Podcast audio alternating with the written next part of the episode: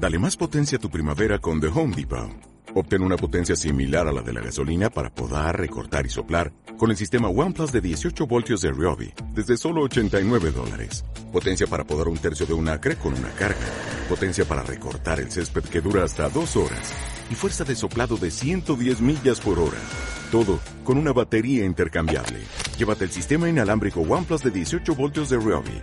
Solo en The Home Depot. Haces más. Logras más. Hola, ¿qué tal? ¿Cómo estáis? Bienvenidos y bienvenidas todos y todas a esta nueva edición de Olin Podcast. Me parece que es el segundo capítulo de este mes de diciembre y es que, bueno, pues entre los estudios, eso por un lado, y por un par de cuestiones personales relacionadas con la salud, una que uno ha vivido en primera persona, hemos estado una semana, la semana de Navidad, un poco resfriados, eso por un lado, y luego por otro lado una cosilla que también hemos tenido en la familia, que ya está perfectamente pues eh, solventada o solucionada, entre unas cosas y otras, finalmente no hemos podido nada más que grabar de momento en este mes de diciembre un solo capítulo, el segundo este, porque estamos grabando en la jornada de lunes día 30 de diciembre mm, de 2013.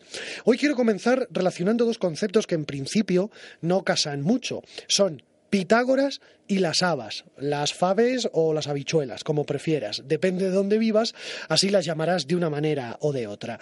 El caso es que el famoso filósofo y matemático prohibió tajantemente el consumo de habas a sus discípulos, y en aquella época corrió el rumor de que Pitágoras fue herido y muerto por negarse a cruzar un campo de habas cuando era perseguido por sus enemigos, que por cierto eran muchos.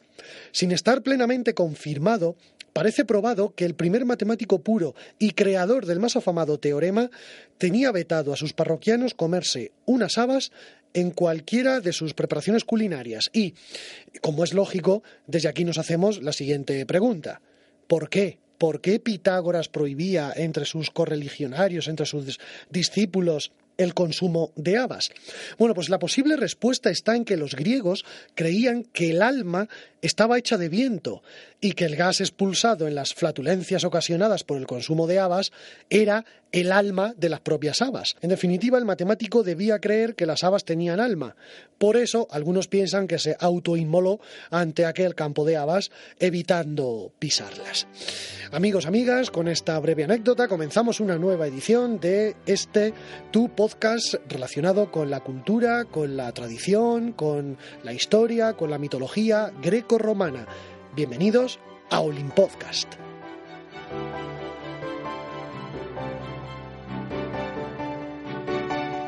Hoy quiero hablaros sobre la Odisea.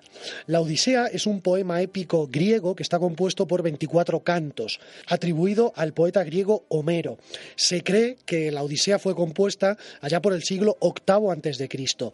Eh, os cuento un poco qué es lo que narra porque luego nos vamos a meter no demasiado en profundidad, pero sí eh, vamos a hablar eh, durante el grueso de este capítulo sobre Ulises, sobre Ulises en Roma, porque los griegos lo conocían como Odiseo, y de ahí la Odisea, ¿verdad? Bueno, em, básicamente lo que hace la Odisea es narrar la vuelta a casa del héroe griego Odiseo, Ulises en latín, después de la guerra de Troya.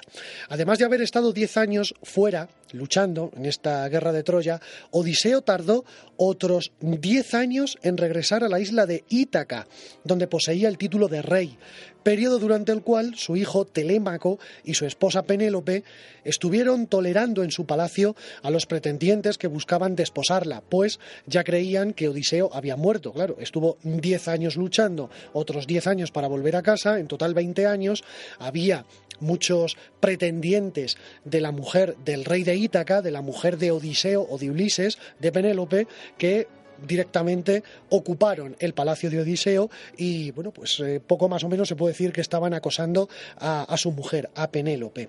Y al mismo tiempo estaban allí, en el propio palacio, consumiendo los bienes de la familia. Este poema, la Odisea, es junto a la Iliada uno de los primeros textos de la épica grecolatina y por tanto de la literatura occidental, de toda la literatura occidental. Se cree que el poema original fue transmitido por vía oral durante siglos por aedos que recitaban el poema de memoria. Los aedos, por cierto, ahora que ha salido el nombre, ya aprovecho también para deciros que eran artistas que cantaban historias de la antigüedad acompañados de instrumentos musicales. Así que amigos, amigas, nos metemos ya de lleno en el capítulo de hoy.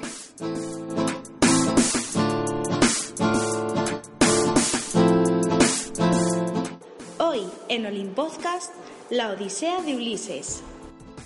Así pues, nuestra historia empieza en Grecia, años después de la guerra de Troya. Ulises, u Odiseo, como prefiráis, el rey de Ítaca, no había logrado volver a casa todavía y muchos, como os he comentado anteriormente, creían que ya estaba muerto, hecho que no era cierto. Eh, una diosa, la diosa Calipso, lo retenía en la que es la penúltima estación, antes de completar su odisea y volver definitivamente a casa. Además, Poseidón, el dios del mar, no estaba dispuesto a dejarle volver por haber cegado a su hijo. Mientras tanto, en Ítaca, su esposa Penélope es asediada de pretendientes que quieren casarse con ella ahora que Ulises no está cosa que también os he comentado anteriormente. La diosa Atenea guió a el hijo de Ulises, llamado Telémaco, para que buscara información sobre su padre, sobre el paradero de su padre. Entonces, Telémaco visitó al rey Néstor en Pilos. Este le recibe bien y le aconseja visitar al rey Menelao en Esparta. Una vez allí en Esparta, ante el rey Menelao, este le informa que su padre está vivo y que es prisionero de esta diosa, de Calipso. Mientras Telémaco está fuera, los pretendientes de Penélope hacen planes para matarle a su regreso. Bien, el papel de Atenea en toda esta aventura es absolutamente fundamental, porque a través de sus ruegos a su padre Zeus, hace que éste tenga piedad de Ulises y le pida a Calipso, la diosa que lo tiene retenido, que le deje marchar. Zeus accede, media ante Calipso y Ulises emprende la última etapa de su viaje a Ítaca. Pero antes, antes de llegar a Ítaca, llega a la tierra de los feacios, donde nuevamente Atenea le va a prestar una ayuda muy importante. Atenea hizo que la princesa de los feacios se enamorara de Ulises y que convenciera a sus padres, los reyes, para ofrecerle refugio y comida. A cambio, los feacios le piden que cuente su historia, y realmente es aquí, en este punto, donde da comienzo el largo relato de la Odisea de Ulises.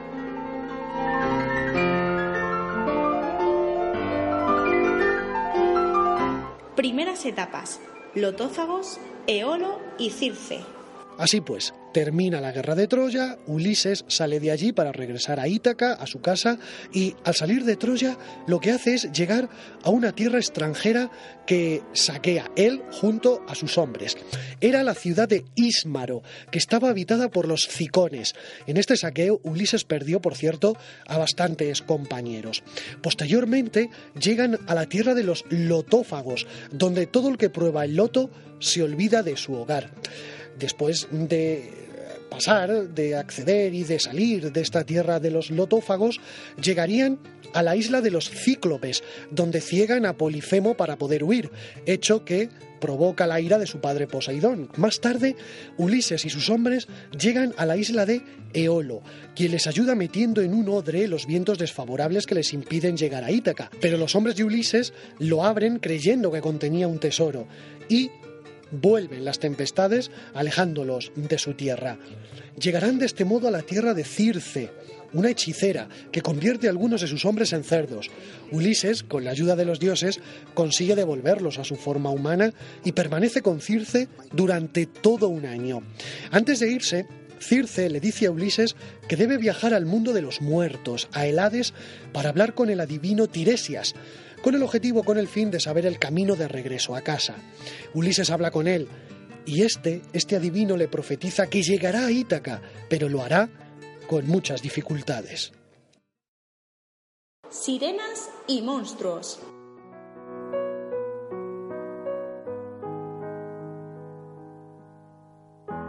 En su Odisea, Ulises tendrá que enfrentarse a la tentación de las sirenas, que con su canto atraen a los hombres hacia la muerte, y también a los monstruos Escila y Caribdis, que matarán a seis de sus hombres.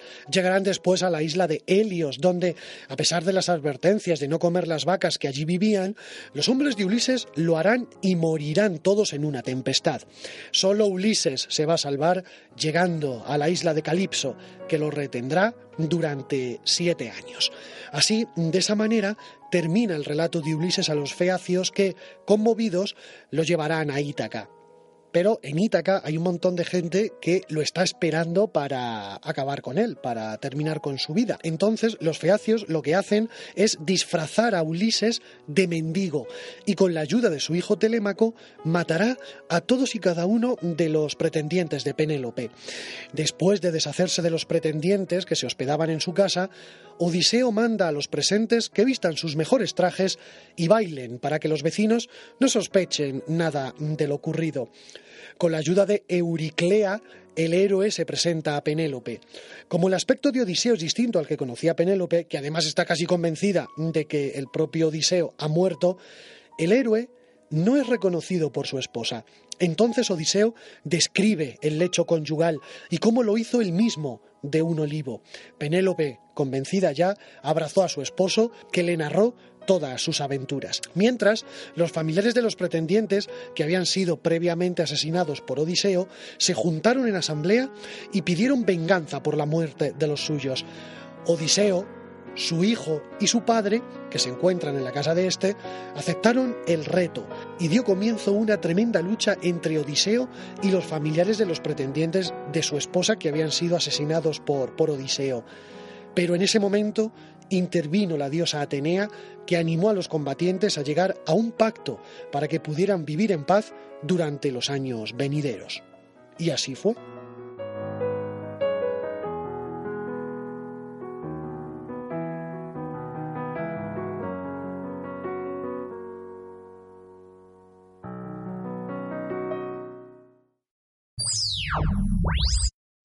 Estamos celebrando las Navidades y creo que este es un buen momento para reflexionar sobre qué tipo de celebraciones hacían en estas fechas las civilizaciones antiguas, no solo las romanas con sus Saturnales, sino también otras como las mesoamericanas.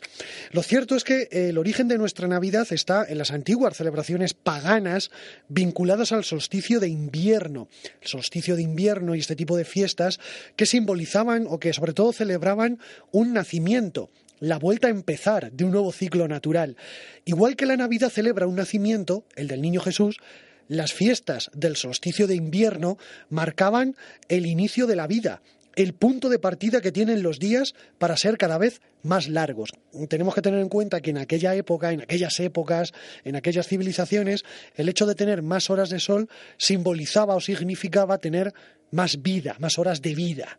Este, por tanto, era el motivo de las primitivas celebraciones de las civilizaciones anteriores a la hegemonía católica, que, una vez se impuso esa hegemonía, se trasladaron al ámbito religioso y por eso desaparecieron estas fiestas paganas del solsticio de invierno y coincidiendo con las mismas fechas, o prácticamente con las mismas fechas, porque el solsticio es el 21, pero la Navidad es el 25 de diciembre, digo coincidiendo prácticamente con las mismas fechas, se generó, se desarrolló esta fiesta religiosa que es la de la Navidad. Os dejo con un fragmento de una conversación que sobre este tema mantenía hace unos días con una docente universitaria, experta en civilizaciones antiguas. Ella es Ana Fernández hay que ponernos un poco en la piel de ese tipo de civilizaciones que eh, vivían con el sol, vamos a decirlo así. O sea que eh, cuando no había sol era cuando ellos no podían hacer absolutamente nada, no tenían eh, ningún tipo de ingenio eléctrico, no conocían la luz, evidentemente. Entonces, toda su vida dependía del sol. Eso es. Para ellos, el hecho de que se dieran cuenta de que a partir de un determinado día las horas de sol, las horas de luz solar eran más, eso era muy importante para ellos y eso lo celebraban.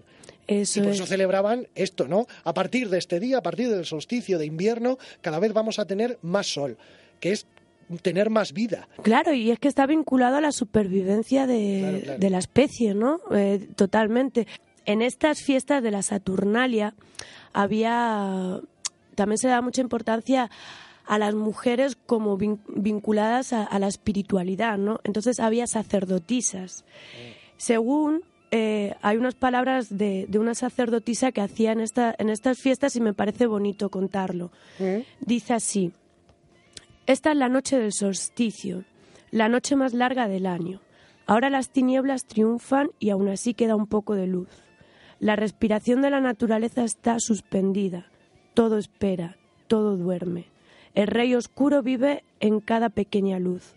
Nosotros esperamos al alba cuando la Gran Madre dará luz nuevamente al sol, con la promesa de una nueva primavera. Así es el movimiento eterno, donde el tiempo nunca se detiene, en un círculo que lo envuelve todo. Giramos la rueda para sujetar la luz, llamamos al sol del vientre de la noche. Precisamente eh, estas palabras que, según estaban transmitidas por una sacerdotisa en los tiempos de la Edad de Oro de Roma, pues viene a, especificar y aclarar un poco todo esto de lo que estamos hablando, ¿no? De, esa vinculación que tenía esa cultura con el sol, de siempre, como, como, como decimos, de esa dualidad que también están las sombras, que está la oscuridad, que están esas tinieblas y que no se daría la una y sin la otra, que son los ciclos necesarios de la vida y de, y de la existencia. ¿no? Un apunte, un apunte que está bueno, tangencialmente relacionado con esto que estás hablando, sobre todo en relación con Saturno. Eh, el nombre de Saturno. Pensemos en esas fiestas, en esas Saturnales. Bueno, pues esa concepción ese concepto de fiesta asociado a Saturno, nos ha llegado hasta nuestros días. Pensemos cómo se dice sábado en inglés. Saturday. Saturday. El día de Saturno. Iba a decir, pero digo, a ver si la vas a cagar. No, perdón. Saturday. Saturday es el día de Saturno. El sábado es el día de Saturno. El sábado es un día tradicionalmente no laboral. El sábado es un día sagrado para los judíos, el Sabbat. El Sabbat, es, muy bien. O sea que pensemos que esa concepción de un día dedicado a Saturno, un día festivo dedicado a, a Saturno, ese Saturday, todavía lo tenemos nosotros. El sábado es un día que no se suele trabajar. Hay gente que sí trabaja, evidentemente, pero bueno, tradicionalmente se considera un día no laboral, el sábado, y sobre todo en la tradición judía es el día sagrado, es el domingo. Lo, que simboliza el domingo para nosotros es el sábado para los judíos. Y es un día, de Saturno. Es un día dedicado a Saturno, efectivamente. Bueno, ahora yéndonos un poquito del otro lado, así haciendo también para, para, para expandirlo un poquito eh, esta visión, en pueblos de Mesoamérica, como hemos hablado de de, culturas ancestrales eh, aztecas, mayas, eh, quechuas en Perú, eh, los mapuches en, Argentina, etcétera, etcétera. Estos pueblos del continente americano tenían una economía totalmente agraria. Entonces celebraban el Año Nuevo indicado también por el solsticio de invierno precisamente por esa vinculación a las siembras y, y, al sol, ¿no? Eh, era una época para ellos de purificación y renovación, este, este momento del invierno. Eh, este hecho anunciaba para las culturas ligadas a la tierra el despertar de las actividades que prepararán las siembras para una nueva temporada. Es decir... El volver a renacer, el volver a empezar. Es un tiempo de, que ya cosechamos, ¿no? Ya en, el otoño tuvimos la cosecha de los frutos de todo el año y ahora viene un momento de guardar esas semillas de los, de los mejores frutos que obtuvimos para sembrarlas. O sea, para volver a empezar. Exacto, para volver a empezar el próximo año. Mira, por ejemplo, hay ceremonias de purificación de, los mapuches, que son unos pueblos originarios de Chile y de Argentina, para quien no lo sepa, celebraban en esta época el Huetripantu. Huetripantu, que es el Año Nuevo Indígena. Volvemos a lo mismo. Ocurría en la antigua Roma, ocurría con los celtas y el Yule, ocurre en estos pueblos del continente americano antiguo que era justo ahora el momento del nuevo año, ¿no? El día 21 mm. de diciembre, cuando el sol está más alejado de la tierra y se siente más el frío, ahí se produce una muerte y un, y un renacimiento. Eh, eh, es un proceso totalmente en el que marca un nuevo ciclo de la naturaleza, en el cual comienzan a, brotar las semillas, cambia el pelaje de los animales, eh, el humano y la tierra renuevan sus energías y se purifican, ¿no? que era un poquito ahora lo que quería ya ir acabando el, programa, llevándolo más a, a estos aspectos humanos. ¿no?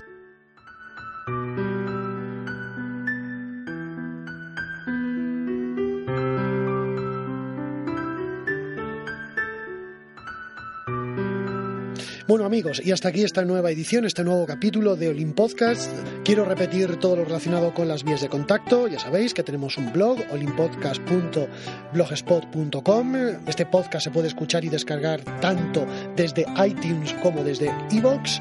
Y qué más, qué más, qué más. Cuenta de Twitter, la mía personal, arroba davidsonsequinfo con cada kilo, repito, davidsonsequinfo y el correo de Gmail, olimpodcast gmail.com. Feliz Navidad absolutamente a todos y todas, feliz salida y entrada de año, espero y deseo que el próximo 2014 sea mejor, todavía mejor para aquellos que han tenido un buen año 2013 y que desde luego sea muchísimo mejor para todos aquellos que no lo han pasado especialmente bien en este año que está a punto de, terminar. Muchísimas gracias por estar ahí al otro lado. Nos volveremos a encontrar ya el año que viene. Un placer.